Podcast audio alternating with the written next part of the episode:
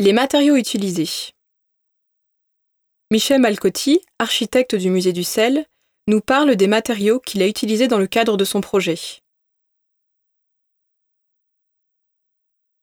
L'utilisation de matériaux bruts en petit nombre, l'acier rouillé, le béton, le bois, est mise en œuvre sous une forme assez rudimentaire, évoque la rudesse du lieu.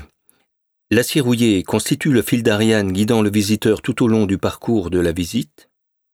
Il est décliné à toutes les échelles, grandes et petites, depuis la boîte signal au support muséographique, les cartels, les cimaises, les lisses et les bancs, en passant par les garde-corps. Il dit la corrosion du sel, l'usure des poils, des outils, mais aussi par extension celle des hommes qui ont travaillé sur le site. Le même thème, les mêmes matériaux seront utilisés pour la suite des travaux dans la galerie souterraine pour exprimer cette même et unique idée.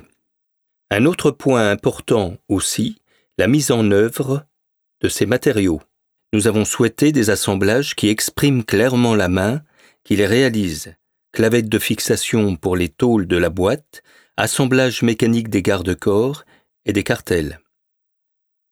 Afin de l'abstraction, les soudures, est tout effet formel, sans néanmoins reprendre de manière littérale des assemblages traditionnels.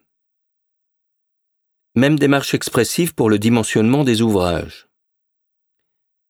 La forte épaisseur des principaux murs de béton, ils font 31 cm, n'est pas seulement justifiée pour une raison technique, les enrobages de fer à béton pour pallier à l'agression de l'ambiance salée, elle permet d'exprimer en plus, la pesanteur dans cet univers creusé dans le sol, presque sculpté. C'est la même idée enfin qui est développée pour les portes. Portes de la boîte, portes d'entrée, leur poids réel et apparent donne la mesure du site. Difficile d'accès, le site ne se donne pas facilement.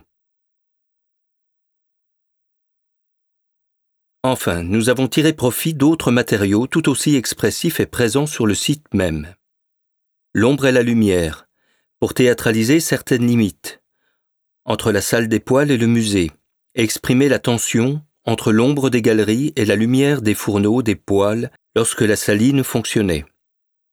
La visite du site est séquencée afin que le visiteur se confronte directement, voire physiquement, aux éléments en présence.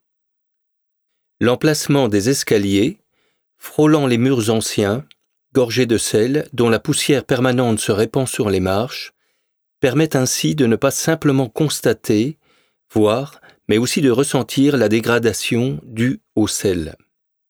L'exposition aux températures du dehors, l'été, l'hiver, le froid, le chaud, participent de cette même idée.